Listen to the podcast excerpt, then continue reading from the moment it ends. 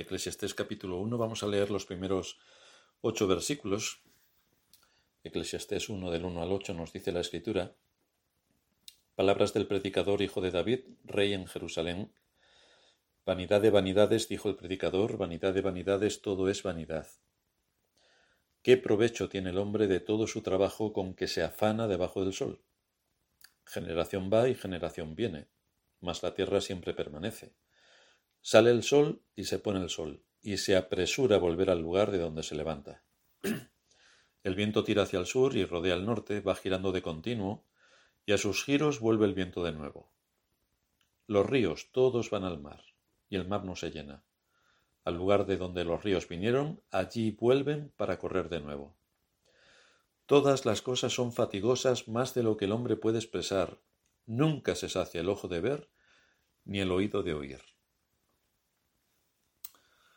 Lo que nos va a demostrar este libro, que entra dentro del canon de las Sagradas Escrituras, por lo tanto es inspirado por el Espíritu Santo y por lo tanto es para nuestra edificación, lo que nos va a demostrar este libro es que el ser humano no puede contentarse con una existencia sin sentido. Aunque muchos lo nieguen, la realidad es que todo ser humano lucha por darle sentido a su vida. Y esto es así por el hecho de que fuimos creados por Dios, a su imagen y semejanza y fue Dios quien nos dotó de inmortalidad. Y esto es algo que está presente en nuestra esencia, a pesar de todos los intentos que hace el mundo por anular esta realidad que está en todo ser humano. El caso es que el ser humano no puede vegetar, aunque muchos lo hacen porque son vagos, pero en la naturaleza del ser humano está el luchar por la perfección y lograr que sea lo que sea que haga, que eso perdure en el tiempo, el salmista decía, en tu luz veremos la luz. Por lo tanto, solamente conoceremos el mundo de Dios en la medida en que conozcamos a Dios. Esto es así porque siendo Él quien creó todo lo visible y todo lo invisible, es el único que puede satisfacer lo que sus criaturas necesitan en lo profundo de su ser. Con esto en mente, hoy vamos a ver algunos aspectos que se derivan de lo que nos plantea Salomón en este libro. Vamos a ver hoy tres puntos. El término vanidad en primer lugar. En segundo lugar veremos las implicaciones a las que nos lleva este término. Y en tercer lugar algunas aplicaciones. Así que vamos a ver en primer lugar el término vanidad. Para lo que nos muestra la escritura, la sabiduría es el arte de aplicar el conocimiento a la vida en cosas concretas. Esto es sabiduría. No simplemente saber como un papagayo las cosas no es simplemente tener conocimiento de las cosas, sino que la sabiduría toma ese conocimiento y lo aplica. Por eso el conocimiento de Dios implica una transformación de la persona, y esto va a afectar directamente a la sociedad en la que vive, directamente. De la misma manera que habéis observado cómo los que se llaman progres corrompen todo lo que tocan y retuercen la ley, Así también aquellos que son formados de acuerdo a la voluntad de Dios afectan con justicia a su generación y promueven la vida, la libertad, la propiedad, todo de acuerdo a la palabra de Dios, que es la que debe dirigir la vida, y la dirige con justicia. Tal y como seguirá exponiéndonos el autor de este libro, tenemos un problema grave cuando el fin último de nuestra vida es satisfacer nuestros deseos, porque eso también se acaba. Y el mismo ejemplo lo tenemos en Salomón. Salomón se sumergió en una vida de placeres y complacencias extraordinarias. Quiso hacer de esta vida su fin en sí misma. Y la conclusión a la que llegó después de haberlo probado todo fue vanidad de vanidades, todo es vanidad, y correr tras el viento. Esa es la conclusión a la que llegó después de haber vivido lo que muchos llaman una buena vida. Esa fue su conclusión. Vanidad de vanidades, todo es vanidad y correr tras el viento.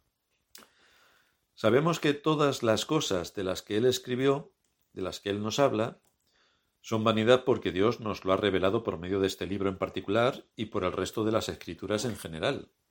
Y nos dice que efectivamente es así. Y además podemos comprobar en nuestra propia experiencia que cuando no seguimos lo que Dios nos indica, caemos en ese mismo estado de frustración y de decepción en cuanto a todo lo que nos envuelve.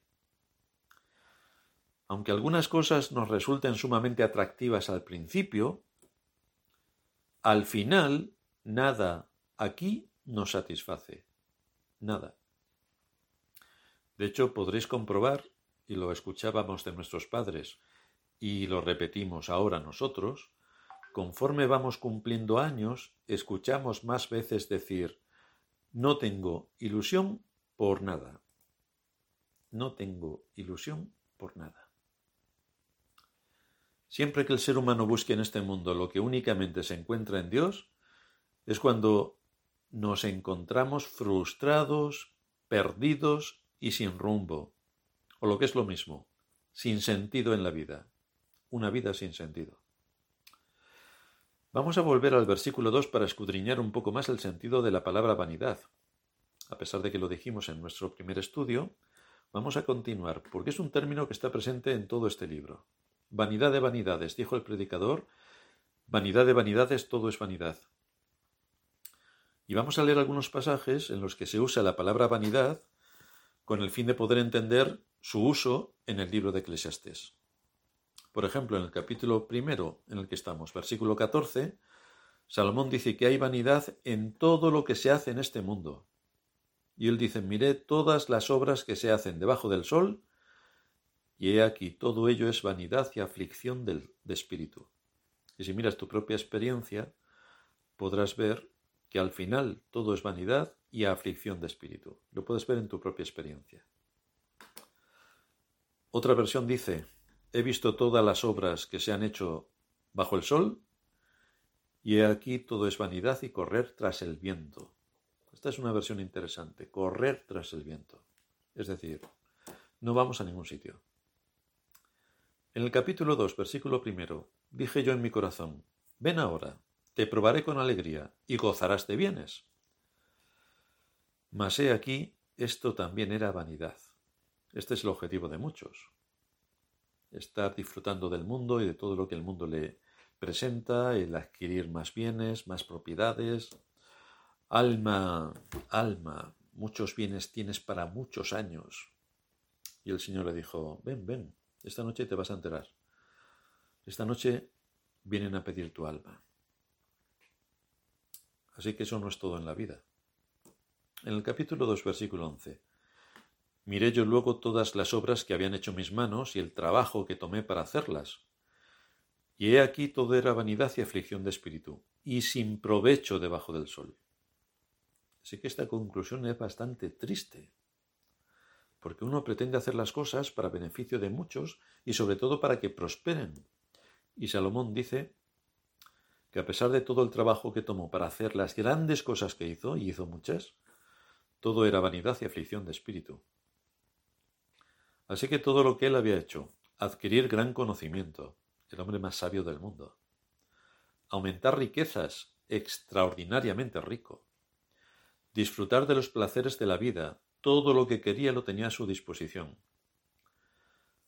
Sometió a sus enemigos. Fue un reino de paz. Por eso Salomón también se le llama el rey de paz, el rey de Salem. Y luego comparándolo con Cristo, que es quien realmente toma el nombre de príncipe de paz. Salomón sometió a todos sus enemigos. Tenía un ejército sumamente poderoso que se aseguraba, por medio de este gran ejército, la paz. Y también era la admiración de los reinos vecinos. Todo se resume en una frase. Y Salomón nos lo dice. A pesar de todo esto, todo es vanidad. Y es vanidad porque su objetivo no es honrar a Dios, no es trabajar para la eternidad, sino satisfacer algo personal. Y todo lo que es satisfacer algo personal es temporal. Con esto no estamos diciendo que luchar por objetivos lícitos en este mundo no sea necesario. Lo que estamos diciendo es que el problema viene cuando se invierten las prioridades, porque todo cambia para peor, y acaba produciendo frustración e insatisfacción. Y esto ocurre cuando damos prioridad a cosas que son secundarias, y las que son secundarias las ponemos primero, es decir, hacemos todo al revés, y por lo tanto poco podemos avanzar. Por ejemplo, orar sin cesar es un mandato explícito. Orar sin cesar. La pregunta, por tanto, es, ¿esto lo hacemos cada día y a menudo cada día? ¿O forma parte cuando nos acordamos, que es cuando tenemos una necesidad? Hay un problema económico en casa, hay un problema de salud en casa, y entonces sí que nos acordamos de orar, entonces sí que oramos con intensidad. ¿Pasa el problema? Pasó la oración.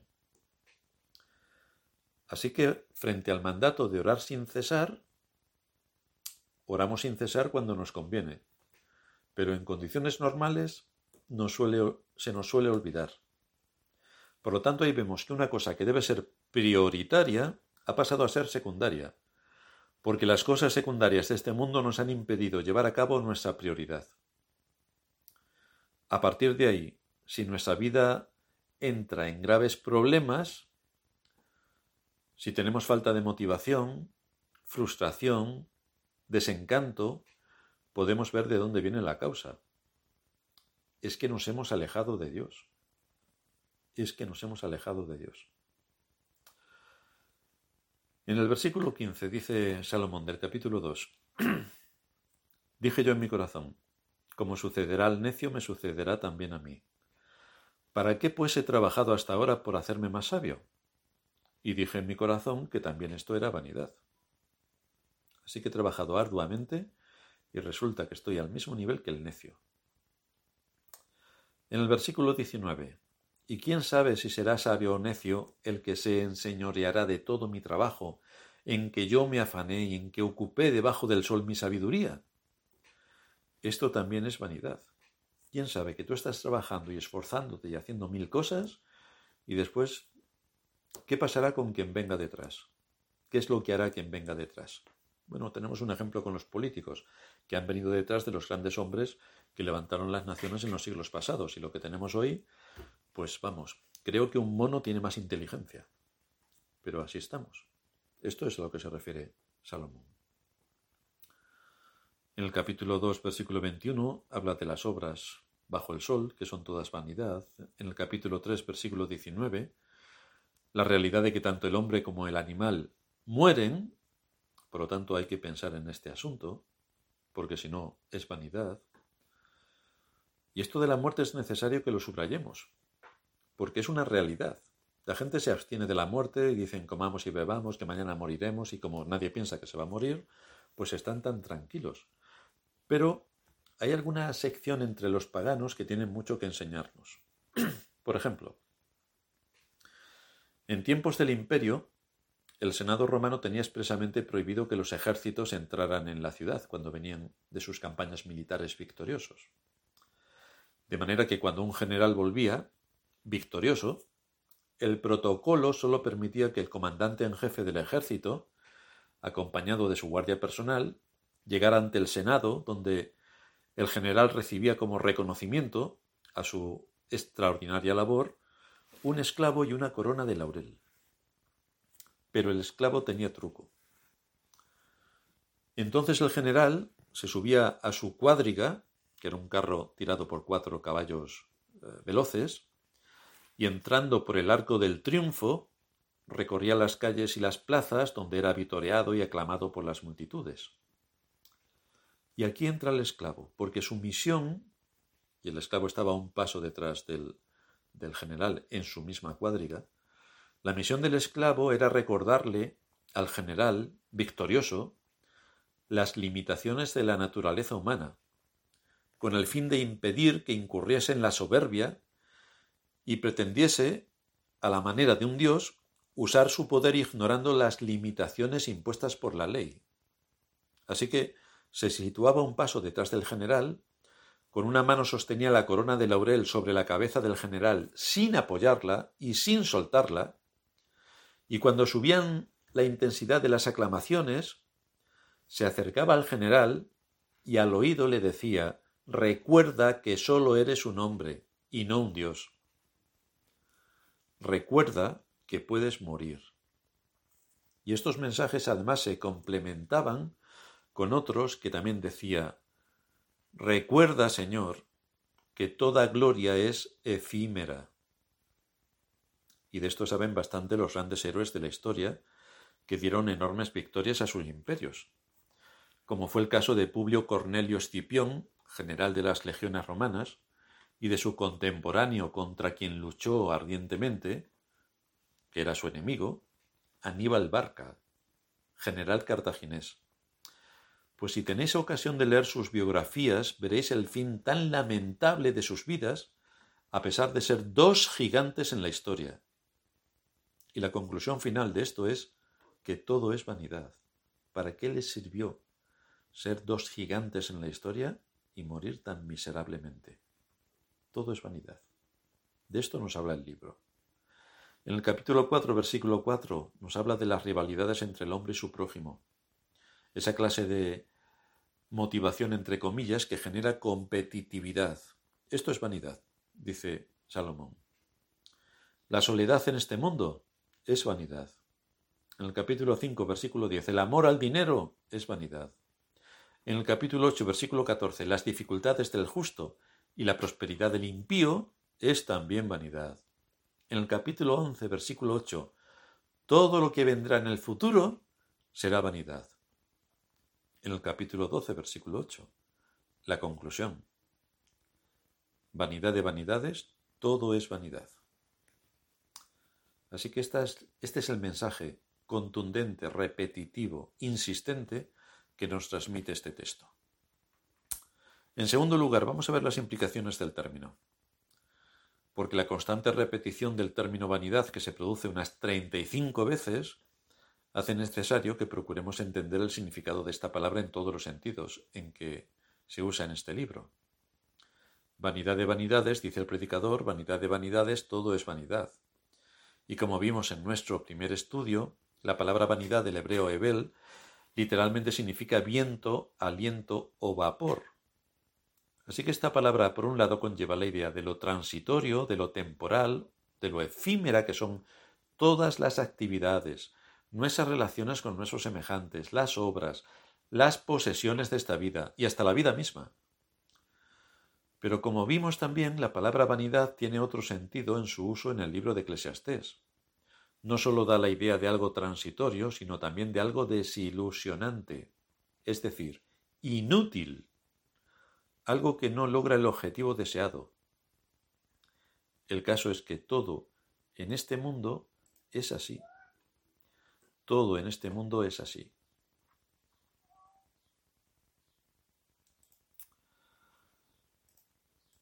Pero hay otra idea en la palabra hebrea que se traduce por vanidad. Esta palabra habla de algo vacío o hueco. Las cosas de este mundo, por ser cosas efímeras y pasajeras y que desilusionan a todo aquel que las busca con afán, como el fin de su vida, dejan un sentido de vacío cuando se pone el corazón en ellas. Esta idea nos comunica también por medio esta idea se nos comunica por medio de la palabra vanidad, cuando Salomón la emplea para hablar de todos los aspectos de la vida humana sobre la tierra. Cuando alguien pone su meta vital en las cosas pasajeras de este mundo, es inevitable que se quede con un gran vacío, porque no se puede satisfacer una necesidad espiritual con algo material. Esto es algo completamente incompatible con la naturaleza del alma. ¿Y por qué es esto así? Porque aquello en lo que pone el ser humano sus afectos y aquello a lo que entrega su vida es temporal, es efímero. No reúne las características esenciales del hombre, que es un ser inmortal. Este libro nos dice que Dios ha puesto eternidad en nuestro ser, de manera que si no nos alimentamos del Dios eterno, todo es frustración, absolutamente todo. Las cosas de este mundo siempre despertarán una pregunta en aquel que las busca con afán. Porque cuando las tiene, dice, ¿y ahora qué? Ya tengo lo que quería. Pasa un tiempo y le entra la frustración. ¿Y ahora qué? Y esto es la experiencia de cada uno de nosotros. Estamos luchando por algo, conseguimos algo, tenemos algo, pasa un poco de tiempo, frustración. ¿Y ahora qué? Ya tengo lo que buscaba. ¿Y ahora qué? El deseo de aquello que tanto me costó adquirir, ya lo tengo. ¿Y ahora qué? ¿Qué más haré en este mundo que pueda darme lo que busco? ¿Qué más? Matthew Henry, comentando este texto, dice, todo este mundo, todas las tareas y placeres de este mundo, todo lo que encaja con nuestros cinco sentidos en este mundo, todo es vanidad. No solo en el mal uso de estas cosas, sino aún en el uso lícito de las mismas. Estas cosas no son compatibles con el alma, no le añaden nada, no le proporcionan verdadera satisfacción, son inciertas en su duración y ciertamente engañarán al que ponga en ellas su confianza. Esto dice Matthew Henry. Por lo tanto, algo es vanidad cuando hacemos de las cosas un fin en sí mismo y no un medio para lograr nuestro fin principal. Y todos debemos saber cuál es nuestro fin principal. El Señor claramente lo dice en Mateo 6:33. Buscad primero el reino de Dios y su justicia, y todas las demás cosas os serán añadidas. Vuestra posición social, vuestro salario, vuestra casa, vuestra familia, todo viene después, de forma natural. Pero lo primero es buscar el reino de Dios, lo primero es estar en sintonía con Dios, lo primero es alimentarnos de Cristo, quien dice que, apartados de Él, alejados de Él, nada podemos hacer, absolutamente nada. Pero ¿qué hacen muchos? Pues buscan primero el dinero, la comida, la diversión, las propiedades, la posición social. Ese es el fin de su existencia. Y si ese es el fin, entonces evidentemente esto es vanidad de vanidades. Dios nos ha dado muchas cosas buenas en esta vida. De hecho, Él se goza al vernos disfrutar de estas cosas. Dice en su palabra, me gozaré con ellos haciéndoles bien. Pero nosotros nunca podremos gozar de estas cosas como debemos hasta que las pongamos en su debido lugar. Y eso ocurre cuando Dios es nuestro primer, primer y principal objetivo. Es sólo entonces cuando podemos disfrutar de las cosas de este mundo. Ahora bien, cualquier otro orden de prioridades que establezcamos que no sea este es vanidad de vanidades. La frustración y el desencanto están garantizados, garantizados. Por otra parte, hay dos pasajes del Nuevo Testamento que nos dan una idea de la palabra vanidad. Uno se encuentra en Romanos 8:20. Dice Pablo, porque la creación fue sujeta a vanidad, no por su propia voluntad, sino por causa del que la sujetó en esperanza, porque también la creación misma será liberada de esta esclavitud de corrupción a la libertad gloriosa de los hijos de Dios. ¿Y qué nos dice Pablo con estas palabras en cuanto a la vanidad del mundo? Pues nos dice que la vanidad de este mundo tiene que ver con el pecado. Esa realidad de que el mundo y las cosas del mundo pasan y no dan al hombre felicidad duradera, sino que le dejan vacío. Todo esto tiene una relación directa con la caída, todo. Es un efecto de la maldición. ¿Y qué es lo único que puede tratar, tratar con este problema? ¿Qué es lo único que puede aliviar, alimentar, eliminar este problema? Pues la obra redentora de Cristo. Este es el único remedio. Por eso nos dice el apóstol Juan en su primera carta, capítulo 2, versículo 15, no améis al mundo ni las cosas que están en el mundo. Si alguno ama al mundo, el amor del Padre no está en él. Y luego añade, el mundo pasa. Literalmente quiere decir, el mundo está pasando, está pasando. Si el mundo es tu esperanza, llegará el día en el que te dejará con las manos vacías, porque es vanidad. Todos sabemos la historia de Alejandro Magno, el gran general griego que conquistó prácticamente el mundo conocido. Y la historia cuenta que cuando murió con casi 33 años, en su ataúd aparecían las manos fuera del ataúd vacías. Él quería comunicar este mensaje. Te irás de este mundo con las manos vacías a pesar de haberlo conquistado. El asunto es si tu alma está en el lugar que corresponde, porque todo lo que puede darte este mundo es vanidad. Y de eso te enterarás porque solo es cuestión de tiempo. Te enterarás. ¿A qué aplicaciones nos lleva esto? Nuestro tercer punto. ¿A qué aplicaciones nos lleva? Habiendo considerado estos dos aspectos adicionales de la palabra vanidad, espero que hayamos podido entender un poco esta palabra en la que, con la que nos vamos a encontrar muchas veces en este libro. Y en su aplicación tenemos dos tipos de aplicaciones. La primera para los creyentes.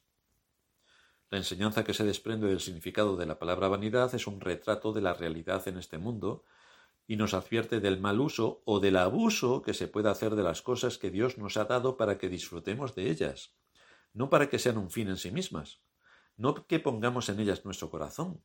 Podemos disfrutar de ellas, pero ellas no pueden ser nuestro fin. No podemos amar las cosas del mundo. No puedo amar mi coche, no puedo amar mi casa, no puedo amar mi ordenador, no puedo amar mi móvil, no puedo amarlo. Para empezar, porque Él no te ama a ti. Y en segundo lugar, porque si eso es tu fin, al final de todo eso va a desaparecer. Tarde o temprano no lo vas a tener. ¿Y entonces qué va a ocurrir? Ya que Dios nos va a juzgar, como al final de este libro se nos recuerda, no debemos pasar por alto que nuestras vidas tienen una finalidad precisa. Debemos vivir teniendo en mente el fin principal de nuestra existencia. Somos criaturas de Dios y además por la obra regeneradora del Espíritu Santo, somos hijos de Dios. ¿Y cuál es el fin principal que debemos tener en mente? Lo dice nuestro catecismo en su primera pregunta. ¿Cuál es el fin principal del hombre? ¿La gloria de Dios? ¿Y esto qué significa? ¿Honrar a Dios? Si en todo ser humano está impregnada la inmortalidad y buscamos lo permanente, solo en Dios podemos encontrar lo permanente. Solo en Dios. Fijaos cómo todos los imperios han caído, y muchos más caerán. El imperio americano, que nos vende películas y propaganda, pues está medio caído y caerá. Pero el reino de Dios es indestructible, es lo que va a permanecer en pie por los siglos de los siglos. Eso es lo que da fundamento y consistencia a nuestra esperanza, todo lo que en Cristo tenemos, el Rey de Reyes, que ha preparado un lugar para nosotros en su reino. Un reino que no se acabará jamás. Descansamos, por tanto, en un Dios que ama a su pueblo, que perdona a su pueblo, y que ha prometido que estará con nosotros más allá de la muerte. Así que esperamos aquel gran día en el que nos uniremos a nuestro Dios para disfrutar durante toda la eternidad en el reino de Cristo. Eso sí que es permanente, eso sí que alimenta el alma, ese sí que es nuestro fin, esa es nuestra meta. Hacia ahí debemos poner nuestra esperanza, nuestra confianza y ansiar, a pesar de que le duela la carne, el día en el que estaremos con nuestro Señor, por los siglos de los siglos. Esta es una gran promesa y una gran esperanza. Y para los no creyentes, en segundo lugar, si tú no crees lo que Dios revela en este libro por medio de Salomón, pues evidentemente pasarás por la dolorosa experiencia de tener que aprender estas cosas con vara, te vas a frustrar, te vas a, hundir. Vas a ver que todo lo que haces al final no tiene ningún sentido y te vas a sentir vacío. Por eso el Señor dice en Mateo 6, 19, No os hagáis tesoros en la tierra, donde la polilla y el orín corrompen, y donde ladrones minan y hurtan, sino haceos tesoros en el cielo, donde ni la polilla ni el orín corrompen, y donde ladrones no minan ni hurtan. Tienes que saber dónde pones tu tesoro, porque en este mundo todo se corrompe, Así que donde pongas tu corazón, ese es tu tesoro. ¿Quién es tu tesoro? Por otra parte, no, no olvides que la escritura afirma de forma tajante que Dios juzgará toda obra mala y buena. En ese día Él nos hará conocer que todos nuestros pensamientos, todas nuestras palabras, todas nuestras actitudes, toda nuestra conducta, Él lo va a tener en cuenta para juzgar. Y si no estás en Cristo, tienes un extraordinario problema. Porque solamente aquellos que están en Cristo reciben el perdón. Los que no están en Cristo son juzgados según sus obras y de acuerdo a la ley. Por lo tanto, es completamente imposible que salgas indemne de esa situación si no eres creyente verdadero. La vida aquí es vanidad, en el sentido de que es temporal, y como nosotros somos seres inmortales, repito, debemos tener muy en cuenta el lugar al que vamos, porque es ahí donde estaremos toda la eternidad. El asunto es que si estás en Cristo, te espera el reino eterno, en el que disfrutarás por los siglos de los siglos de todo lo que Cristo tiene y pone a disposición de su pueblo, pero si no crees en Cristo, pues ya imaginas lo que espera. un lugar apartado de Dios y con la ira de Dios permanentemente. La escritura lo define como el lugar donde hay lloro y crujir de dientes. Es lo que a veces nos pasa por la noche. Y es esas pesadillas terribles que a veces nos eh, sacuden la que será una realidad por los siglos de los siglos. Esta es la escena. Desde luego algunos no creen lo que dice la escritura. Creen que este libro, como el resto de libros que aparecen, son de hombres religiosos, especialmente Salomón, que está bastiado de la vida y que en su amargura y depresión comenzó a escribir. Quizá para otros lo que ven en las palabras de Salomón es una confirmación de lo que escribió el líder por antonomasia de los progres, Karl Marx, el político alemán y filósofo comunista, que dijo esto sobre la religión.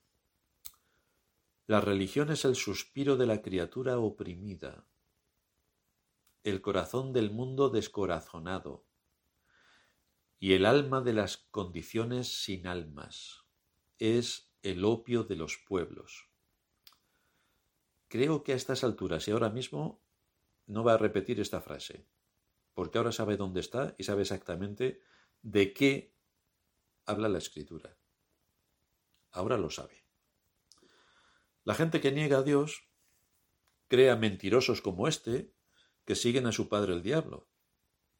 La gente cree que tendrá una larga vida sobre la tierra y que le falta mucho para morir, de manera que esto ahora no les interesa, porque creen que luego tendrán tiempo. Pero lo triste es que cuando llega el momento de partir de aquí y algunos son conscientes de que les quedan minutos, horas o días para irse, el corazón está tan duro que no hay arrepentimiento porque el arrepentimiento ocurre cuando tú el arrepentimiento lo tienes todos los días. Pero si tú no te arrepientes y siempre niegas la evidencia, me refiero a los no creyentes, que van en contra de todo lo que enseña la Escritura, entonces la condenación les está esperando. La condenación les está esperando. Esto es lo que intenta mostrarnos Salomón, que nada, absolutamente nada, tiene sentido sin Dios, porque sólo Dios es el que da sentido a la existencia humana.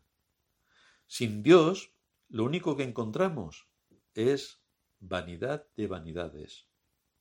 Todo vanidad. Vamos a terminar en oración.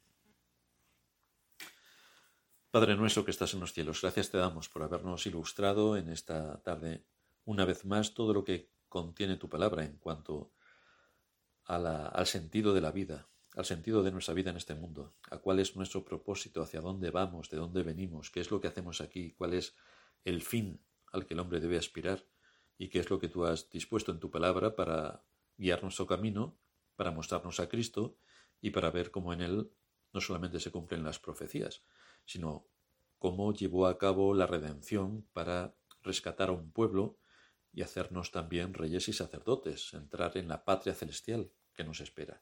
Te suplicamos que nos ayudes en la lectura y en la meditación de este libro a conocer realmente una vez más y desde otros enfoques el mundo en el que vivimos y que no pongamos nuestro corazón en las cosas temporales, sino que esta llamada de atención también nos lleve a mirar a las cosas eternas. En Cristo Jesús te pedimos esto. Amén.